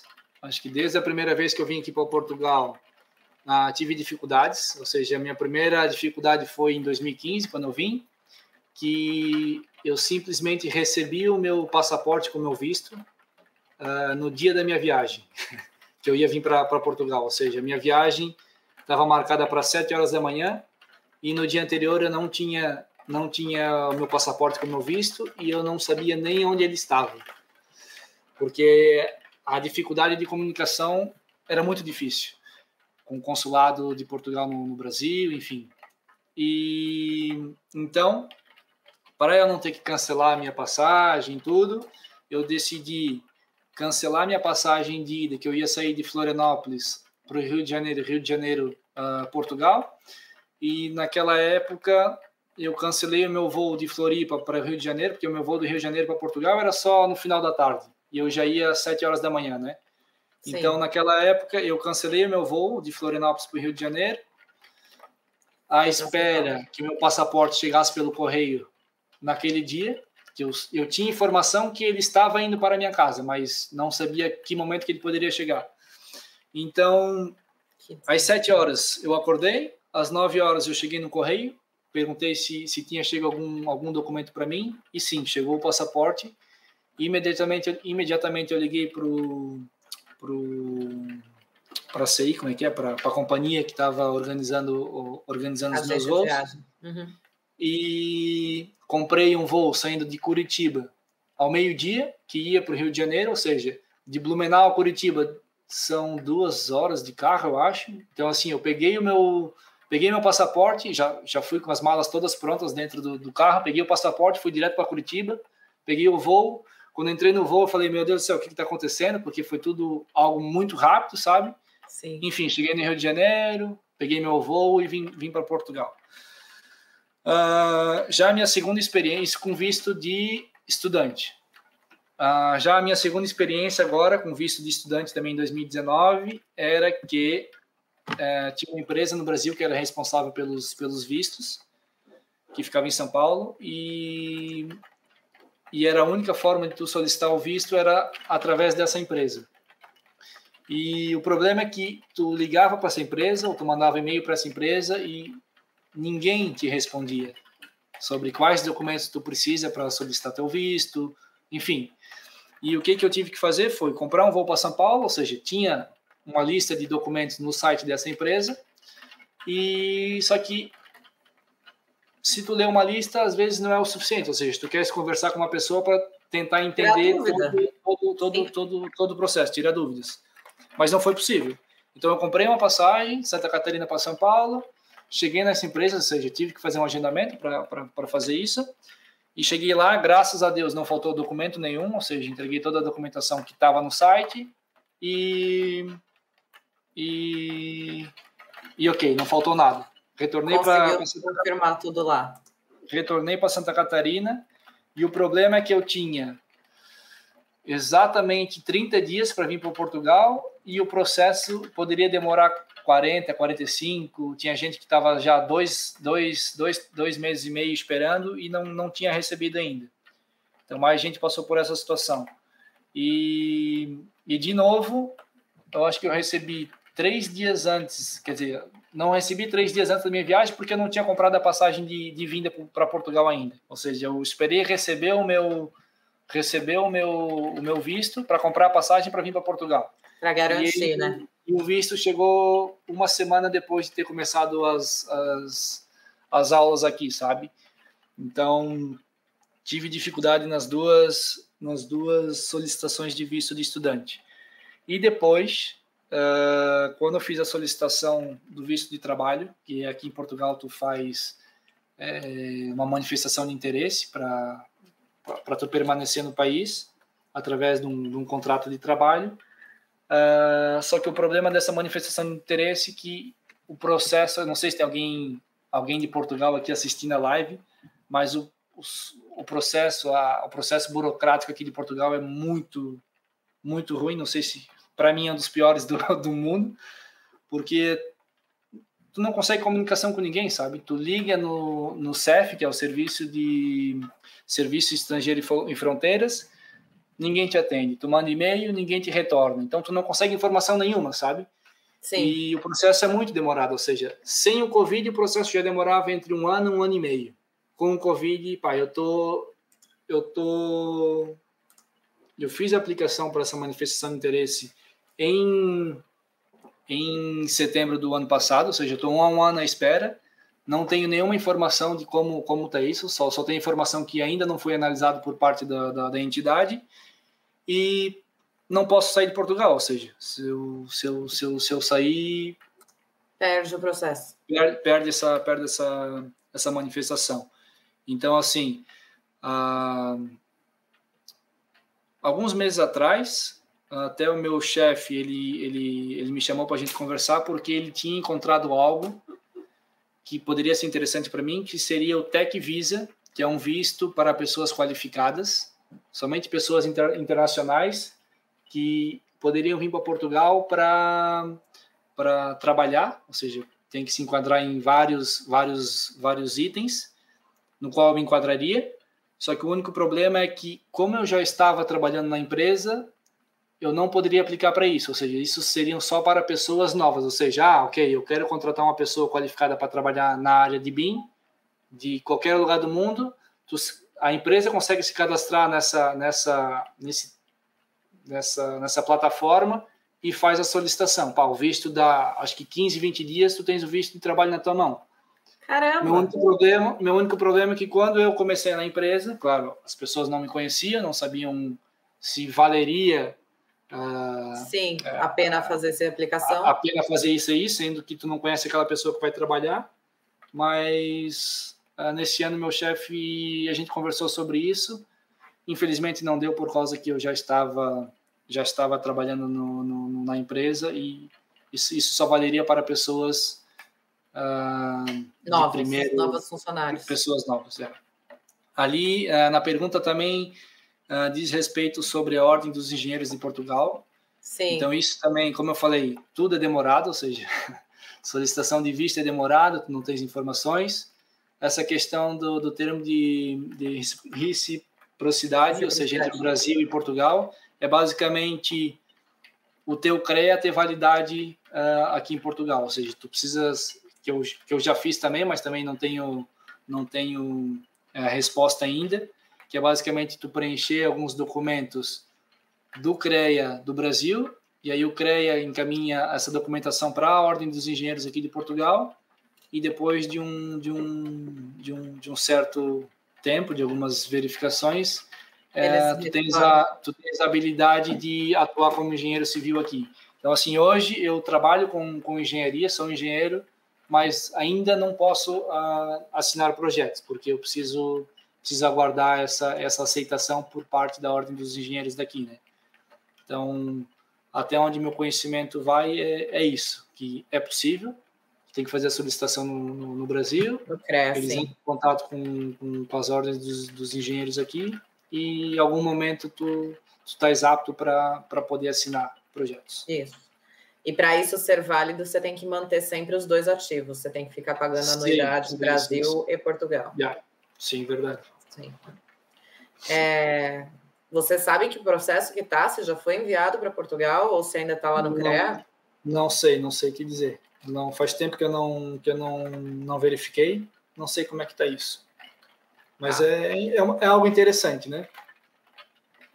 Depois me lembra que eu a gente tenta tenta ver onde está isso aí, que eu tenho alguns algumas pessoas que dá para perguntar. Perfeito. É, vamos ver. Continuando na questão do visto. Então, hoje, que visto você tem, afinal de contas? Você estava com visto de estudante, conseguiu trabalhar, continua com visto Hoje não tenho visto. Na realidade, essa, essa manifestação de interesse é um documento que tu tais uh, legalmente em território português, mas a partir do momento que tu sai do território português, tu, tu, tu estás ilegal, sabe? Então por isso que a gente, por isso que não é possível a gente sair de Portugal, porque a partir do momento que tu sai de Portugal, tu estás ilegal em qualquer em qualquer uh, país. Entendi. Então é isso, assim, até você está totalmente vinculado tem, a Portugal. Sim, tem como voltar para o Brasil, mas precisa também fazer uma série de solicitações junto a essa entidade que tu faz a solicitação do visto, mas uh, dependendo do motivo, eles não não aceitam ou, ou aceitam, sabe? Então, assim, eu já tô dois anos e tal aqui em Portugal, não voltei para o Brasil ainda, por esses motivos. Uh, mas pronto, estamos aguardando para ver se sai alguma resposta aí em breve. Tomara. Mas o processo não é não é simples, não é rápido, não é, é algo assim que que me desmotiva, sabe? Mas fazer o quê? Esse é o processo. Se eu quero estar aqui, ou se eu quero estar em algum outro lugar, é é o que tem que, é que tem que tem que ser tem que aguardar. Tem que aguardar. É. Alessandro Bulamac está perguntando como vocês definem a fundo o BIP aí. Ok, building, o Building Execution Plan é algo é algo novo para mim, ou seja, antes de vir fazer o mestrado nem sabia o que, que era isso. Uh, no mestrado eu tive esse conhecimento. Uh, como eu falei, uh, para ser bem sincero, assim, todo, para ser bem sincero, as pessoas que eu, que eu, que eu, que a gente, as pessoas que a gente trabalha, a gente nunca fez esse, esse tipo de documento, esse BIM Execution Plan, ou seja, é algo, uh, eu acredito que seja talvez para projetos realmente de grandes portes, sabe, para fazer um, um, aeroporto, alguma coisa, uma coisa desse desse nível, para tu conseguir fazer essa definição de todo todos todas essas informações. Ah, no escritório onde a gente trabalha, a gente nunca nunca fez isso. Eu acho que é é muito interessante para para tu definir quais caminhos que que você vai vai tomar no desenvolvimento do, do, do, do seu projeto, só que ao mesmo tempo tu tens que gastar um pouco do teu tempo inicial para fazer isso, sabe? Então as coisas são tudo tão corridas aqui, ou seja, tem, tem muitos projetos, acaba um já começa outro. Eu não sei se é por isso que as pessoas acabam não, não fazendo isso, ou seja, tem que ter uma pessoa na empresa especificamente para fazer uh, o gerenciamento, essa parte de, de documentações uh, talvez para isso funcionar, sabe? Mas uh, atualmente a gente não, não, não tem desenvolvido isso. Mas acho bastante interessante essa, essa, essa documentação aí. Talvez agora é, não, você tá começando não, a só, não só o Building, uh, o Building Execution Plan, mas também como o. Uh, como é que era outro? outro documento, que são os, basicamente os requerimentos que o cliente quer, sabe? Tu também tens um, um, um, um documento que tu consegues fazer, que fica tudo, tudo especificado. É basicamente um contrato, só Sim. que com, com, com informações Detalhe. aí, detalhes diferentes. Muito bem. Mas é importantíssimo. Emprego de laser scanner é comum aí mais do que aqui no Brasil? que seria o uh, Total Station, né? Que é estação assim, uh, laser scanning, laser, laser scanning, que eu posso falar a minha a minha dissertação que eu fiz junto à Universidade da Eslovênia, uh, basicamente eu fiz relacionado a construções históricas, né? Construções eh, antigas. tanto é que a gente pegou uma uma igreja lá no norte e nordeste da Eslovênia, uma igrejinha bem pequena, que estava tendo uh, problemas de problemas estruturais. E, e basicamente a gente utilizou o laser scanning para fazer para fazer toda essa essa medição da da, da, da igreja e o, o, o objetivo do, da minha tese seria a aplicação do Building Information Modeling para construções uh, antigas, que seria o HBIM, né? Historic Building Information Modeling. E que foi basicamente a, a, a transformação daquela igreja para o meio digital. E tinha sido feita uma série de uma série de de estudos, né, estudos de vibração, estudos de umidade, uh, estudos arqueológicos, enfim, tinha uma série de informações que basicamente o BIM ele conseguia unir todas essas informações. Então a gente tinha as informações geométricas que foram feitas a partir do, do laser scanning, teve as informações uh, não geométricas que eram basicamente os relatórios, os, os, os ensaios que foram feitos no, naquele local e no final foi basicamente fazer a união da geometria com a não geometria, que foi aquilo que eu falei, ou seja, quando tu faz uma parede, tu faz uma parede com informações. Então, nesse caso, eu fiz uma estrutura, eu fiz uma igreja com informações de diferentes profissionais que fizeram diferentes estudos e que no final estavam todos uh, unidos num único, num único uh, modelo, né? um único arquivo. Então, assim, uh, eu justamente escolhi a questão do, do laser scanning por, por estar aqui na Europa, ou seja, a Europa tem, tem muitas construções antigas e eu acho que a utilização do laser scanning para construções já existentes é, é, de grande valor, porque tu consegue um nível de detalhamento muito, mais alto do que uma simples medição com, com treina, né, treina laser. E esse foi um dos motivos por eu ter escolhido, uh, escolhido isso. É, por questões de experiência, uh, durante esse um ano, nunca, a gente nunca nunca recebeu nenhum arquivo point cloud para fazer desenvolvimento de projetos. Basicamente, a gente está mais focado em, em construções novas, né? Uh, mas eu acredito que o laser scanning aqui na Europa ele é é sim bastante utilizado, mas não não, não tenho tanto conhecimento da, da parte aqui de Portugal. Mas mas sim, eu acho que como tem muito mais é, reformas, talvez, né, muito mais retrofit, eu acho que a utilização do laser scanning tem, tem, um, tem um, um uso muito mais alto uh, aqui do que no Brasil. Meu, meu sentimento, né? E é o que eu vejo também nas obras e com as pessoas que eu converso, então, sim. É, é interessante, porque tu, o nível de precisão. Eu até poderia mostrar o meu, o, o meu a minha tese aqui na, na live, mas não sei se eu consigo. Até o meu, o meu modelo final, acho que seria interessante, mas não sei se eu, se eu tenho aqui. Eu posso, posso dar uma olhadinha depois.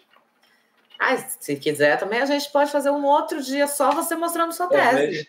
Talvez, talvez. Não tem problema, não. Tenho certeza que as pessoas vão gostar. É... Olha, eu vou pegar mais umas duas perguntas, porque a galera não está parando de perguntar. E a gente está okay. conversando aqui, a não ser que você tenha tempo, porque já estamos tá, uma hora e meia falando. Tô tranquilo, tô tranquilo. Ah, então tá bom.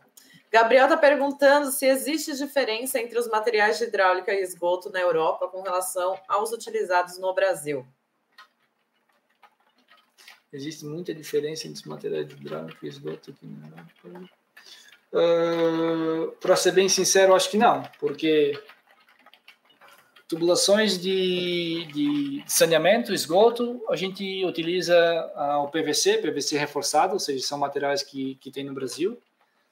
É, para questões de, de abastecimento, é, experiências que eu tenho aqui na empresa, a gente utiliza o material de tubulações não, não o PVC para água fria ou o, como é que é o tubo verde, o PPR, o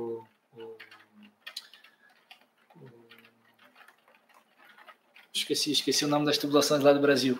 Enfim, a gente utiliza basicamente o, o multicamada, que é uma composição uh, PEX, alumínio PEX, que ele tem uma, tem uma alta, alta resistência, uh, é fácil de trabalhar, ou seja, ele é para diâmetros, acho que é diâmetros inferiores a, a 32 ou 40 milímetros. Ele é não é ele é ele é flexível ou seja tu não precisa uh, trabalhar com, com, com varas, conforme o PVC. Então a gente tem utilizado bastante isso. Eu acho que no Brasil também já, já se utiliza o, o, o PEX. Nunca tinha feito é, projetos com PEX no Brasil, mas, mas aqui basicamente para água para água fria e água quente a gente utiliza esse esse material e ainda a, o isolamento para as tubulações do, de água quente. E também daí tem tubulações de inox, tubulações de, de aço galvanizado, uh, uh, válvulas, ou seja, tem umas válvulas que são, enfim, são são formas de, de modelar diferente do Brasil, sabe? Aqui, em vez do, acho que uma das coisas que mais que eu mais senti diferença foi que no Brasil a gente tem os reservatórios no topo do edifício e a alimentação é tudo por gravidade. Aqui em Portugal a gente não tem reservatórios no topo do edifício e é tudo por pressão do pressão da rede. E se a rede pública não tem pressão necessária para aquele projeto, tu precisa colocar uma bomba, sabe? Então, essa eu acho que é, a, é realmente assim a grande diferença, porque no Brasil é basicamente por gravidade, quando tu não consegue, tu coloca uma bomba, e aqui é basicamente pressão pressão da rede. E Sim. por questões materiais não não não não vejo tanta tanta alteração. Essa daqui eu acho que a gente já respondeu. Eu, ah, eu concordo com tudo que você falou. A única coisa é a gente usa também tubulação de concreto aqui, dependendo do tamanho da pipe. Aí não usa. Uh, mais para rede de saneamento, é. saneamento de ruas, essas coisas, sim. Eu, eu nunca, nunca peguei esse tipo de projeto, porque não é tão comum a gente fazer isso, a gente faz, mas não já, já foram feitas várias várias as, várias ruas aqui para a cidade, mas o meu a, minha área ali no escritório é mais especificamente para para edifícios e Tá, aí não usa mesmo. Não, é que aí é só quando são populações grandes, né? Sim, sim, sim. Galerias e tal. Isso. Qual software vocês utilizam para compatibilização de projeto Clash Detection?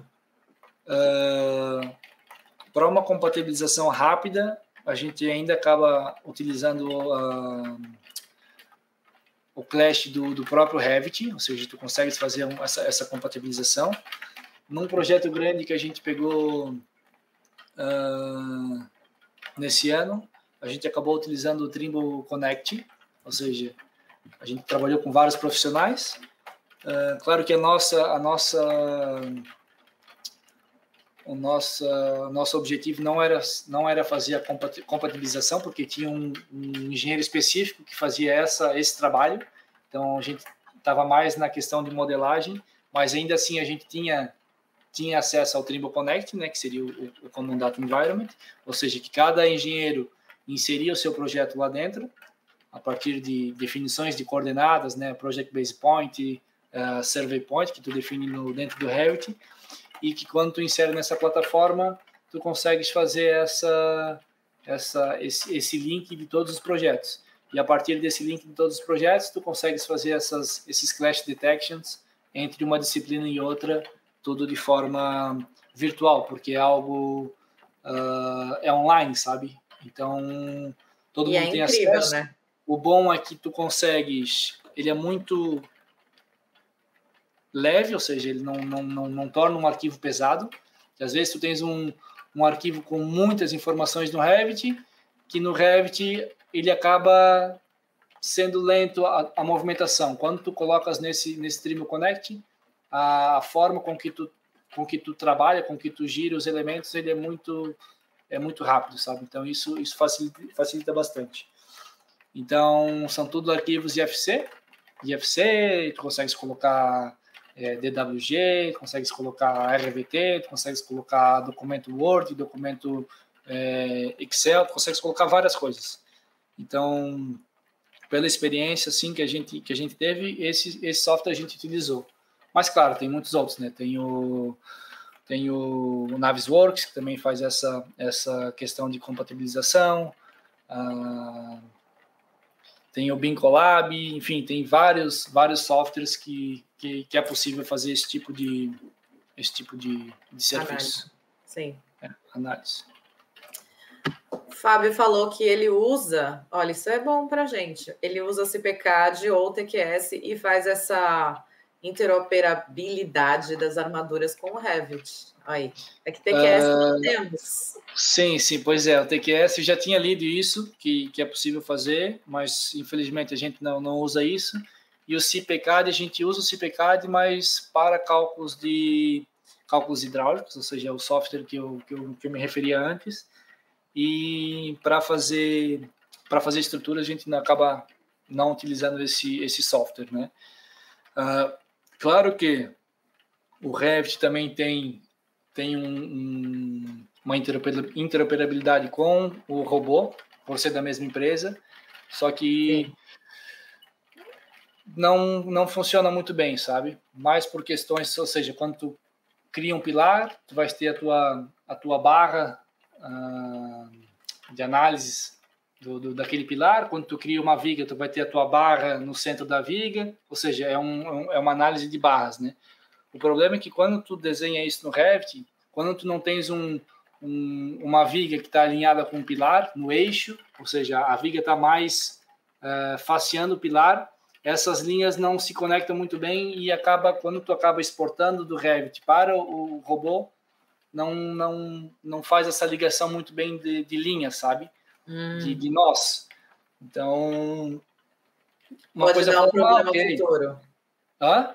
Aí pode dar um problema futuro. Sim, assim, tem, tem, tem formas de fazer isso funcionar, ou seja, a partir de, de Dynamo, faz programação para ele conseguir talvez ajustar, fazer alguma coisa nesse, nesse sentido, mas a gente não, não, não foi muito a fundo quanto a isso.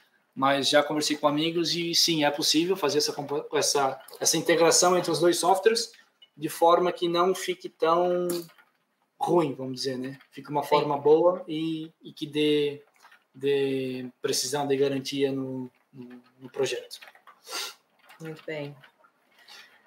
Vamos lá. Ai, temos uma mensagem fofa. Minha mãe, minha mãe. É a mãe. É. Adoro mães presentes. Muito obrigada, dona Ellen. estar aqui. Adoro mães presentes. Ai, saudades, saudades. Meu Deus, dois anos sem ir para o Brasil. Fogo, tem que marcar uma Ai, viagemzinha. É. Alexandre Machado, alguma dica que agrega para quem está começando a graduação agora? Força. É? Acho que essa palavra aí define, define muita coisa. É força, vontade de, vontade de aprender, não desistir nas primeiras dificuldades, ou seja, nada, nada é fácil, né? Eu, eu acho que assim, tu tem que subir degrauzinhos por degrauzinhos. Não adianta tu querer pular um ou pular dois, três, que é. não é assim, sabe? Às vezes, ah, eu me formei e quero ter um emprego que me pague 10 mil reais ou 5 mil, 6 mil, 7 mil euros. Só que não é assim, ou seja, tu precisas ir subindo degrau por degrau. Ou seja, eu lembro que eu trabalhava numa empresa que ganhava, sei lá, 1.200 reais. Eu saí dessa empresa, para começar num escritório de engenharia que ganhava 350. Mali, Mali pagava os custos de, de, ônibus até o, até, o, é. até o local, sabe? Mas eu falei, não, eu quero porque eu quero adquirir novos conhecimentos e não importa o, o valor, sabe? Naquela época.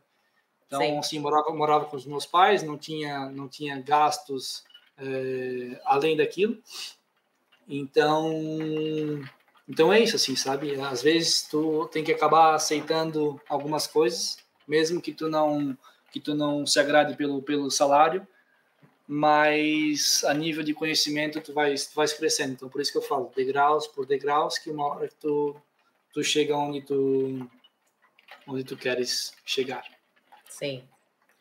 E é, eu acho que é, é o melhor conselho, né? O de não, não se desesperar, tudo vai dar certo.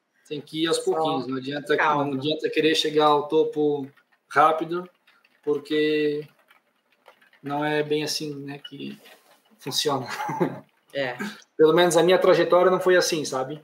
Pode ser que, que alguém, alguém chegue ao topo muito rápido, mas a minha não foi, não foi assim. Sim. É, teve uma, uma, tem um amigo meu que está presente aqui, ele colocou que logo logo está chegando para tomar café, que ele está Portugal. E ele perguntou da questão do NIF, mas é, o NIF é muito fácil para tirar, né? Na realidade, assim, o NIF, se tu vem como estudante, numa manhã tu tira o NIF. Se tu vem sem visto nenhum, se tu vem como turista e quer tirar o NIF, tu precisas ter basicamente uma, uma pessoa portuguesa ou uma pessoa que tenha a cidadania portuguesa para assinar um documento uh, um documento de. Termo de, de responsabilidade. É? Responsabilidade, é? sabe? Então, assim, não é qualquer pessoa que, que, que, quer assinar, sabe? Então, dependendo das tuas situações, tu não consegues. E isso, isso é, é, um, é um assunto muito bom para se falar também. Porque se tu vens com um trabalho, ok. Se tu vens com um trabalho, a empresa te dá um contrato de trabalho, tu absolutamente consegue tudo. Consegue o NIF, consegue o número da segurança social, que é o NIS, consegue abrir a conta no banco, consegue fazer a manifestação de interesse, consegue tudo. Agora, se tu vem sem nada, se tu vem sozinho, sem contrato de trabalho, sem nada, primeiro, tu não consegue tirar o NIF, a não ser que uma pessoa portuguesa assine essa, essa documentação para ti, e aí tu consegue tirar o NIF. Ah, número da segurança social, tu não consegues tirar se tu não tens um contrato de trabalho ou se tu tens uma um, uma empresa, ou seja, um, um, recibo verde, como se a gente tivesse um no Brasil é o nosso equivalente ao ao MEI. Então, se tu faz um, um MEI aqui no Brasil, aqui, no, aqui em Portugal, tu consegues o número da segurança social. Uh, uma coisa importante também é a questão de abertura de contas em banco. Uh, dependendo de como, se tu estás mais de três meses aqui em Portugal e tu não tens um comprovativo de, de renda ou tu não tens um comprovativo de uh, imposto de renda no Brasil ou tu não tens nada, tu não consegue abrir uma conta no banco, sabe? Então, assim, geralmente essas documentações aqui em Portugal são muito burocráticas porque uma documentação precisa da outra, sabe? E depois aquela outra documentação precisa da primeira. Então, assim, é um e cada pessoa que tu fala, se tu fala com alguém do Porto, se tu fala com alguém de Lisboa, se tu fala com alguém de qualquer cidade aqui de Portugal, cada pessoa fala uma coisa diferente, sabe? Sim. Se tu vai num, se tu vai num banco aqui, aqui em Guimarães, ah, eu quero abrir a conta, que documento eu preciso? Ok, ela te fala as documentações. Se tu for no mesmo banco e falar com outra pessoa, ela pode te passar informações diferentes do, Diferente. que, do que a outra pessoa, sabe? Então isso é, um, é uma das coisas também que acaba irritando aqui em Portugal. mas tá, temos que lidar com isso, não a gente não consegue mudar esse, esse processo deles, né? Problema a gente vai ter em qualquer lugar do mundo, né? Isso a gente já está identificando. Então é, é ver qual é o tipo de problema que você está disposto a lidar com. É só isso. Yeah. Yeah. Ó, Daniel falou para você que o termo de reciprocidade demora muito, que o dele demorou até seis, demorou seis meses. Uhum. Então yeah. você está aí no prazo, isso. talvez, ainda, né? Tem que, dar uma, tem que dar uma avaliada nisso. É. E o Alessandro Bulamar que falou que se você quiser entrar em contato com ele, onde ele trabalha, faz o BIM. Como é que é? Ah, o, é uh, BIM Execution Planning. Planning. Plano de execução BIM. Então, e ele tem alguns modelos, se você precisar. Ah, interessante. Interessante, então, interessante. Isso é bem. Te adicionou no LinkedIn já, então vai falar com você. Ok. É, isso aqui é network, Show, gente. Network claro. você faz assim. Arrasaram. Claro. Muito obrigada. Vamos ver. Aí eles estão falando entre eles já. É, estão falando entre eles. Aqui o Pedro está perguntando onde que o Daniel trabalha, o que ele faz. Estou vendo se vou para Portugal para Itália. Estou terminando meu mestrado de engenharia civil agora. Ele vai fazer mestrado, está terminando engenharia civil. Isso aí, Pedro, faz aí o contato com todo mundo. Sim. Eu acho aí que eu acabaram esse, nossa... esse mestrado foi bastante interessante para mim porque era um mestrado internacional, ou seja, tinha pessoas de todo mundo, né? Brasil, tinha Portugal, é, Alemanha, é, Itália, é, enfim, todos os países que, que, que, que se possa imaginar. E, e bom que essa questão de, de compartilhar experiências é bastante interessante, sabe? Porque cada local tem, um, tem uma forma de fazer e isso é algo que foi bastante interessante, sabe? Durante o, durante o aprendizado. Porque Sim. tu troca experiências, né? Tu troca, troca informações e tu acaba, nessa troca de informações, tu acaba aprendendo muito. Então, é bastante interessante. Eu tenho uma chuva de aula aqui toda quinta-feira. Você. Eu adoro, adoro, porque cada é vez isso. é uma experiência diferente, é um setor diferente. Então, Sim. sempre aprende, né?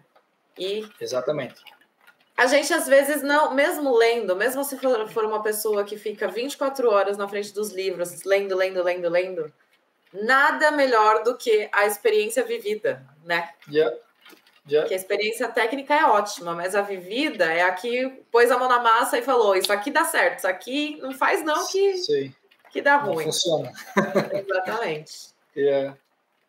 Eu acho que acabaram as perguntas, agora eles estão conversando entre eles muito bem, muito obrigada. Okay. Né? Teve aqui ó, o Matheus agradecendo, Beatriz e Fernando, obrigada pela live, muito boa. Obrigada a você, Matheus, por ficar. Ok, eu que agradeço, eu que agradeço a presença de todos. Uh, yeah, foi um espetáculo estar compartilhando essas, essas experiências com vocês. Eu acho que uh, algo que eu lembro de 2015, quando eu vim para cá, e eu vim também, como eu sempre falo, eu vim no seco, ou seja, sem informação nenhuma, não tinha ninguém para conversar, não tinha ninguém para pedir informações de como seria. Sim. Então, eu fico muito grato por poder compartilhar essas experiências, talvez ajudar quem tem, quem tem vontade de, de vir para fora. Não é fácil, ou seja, uh, não é fácil ser um, ser um estrangeiro, né? Porque tu estás em um local que não é o teu país, é tudo diferente. e tu é só mais uma pessoa. Então, assim, tu tens que batalhar bastante para chegar onde tu queres. E é isso. Estou ah, disposto a, a, conversar com pessoas aí. É só me seguir, né? Seguindo o link aqui embaixo. Sim. Vou colocar, cadê? E... Deixa eu pegar aqui seu link. dá um follow, dá um follow, dá um like, arrasta para arrasta para frente. Ah, é. Tem, tem que a galera tem que clicar lá no seguir a, o Instagram é para poder ter uma raça para cima. Não tem ainda.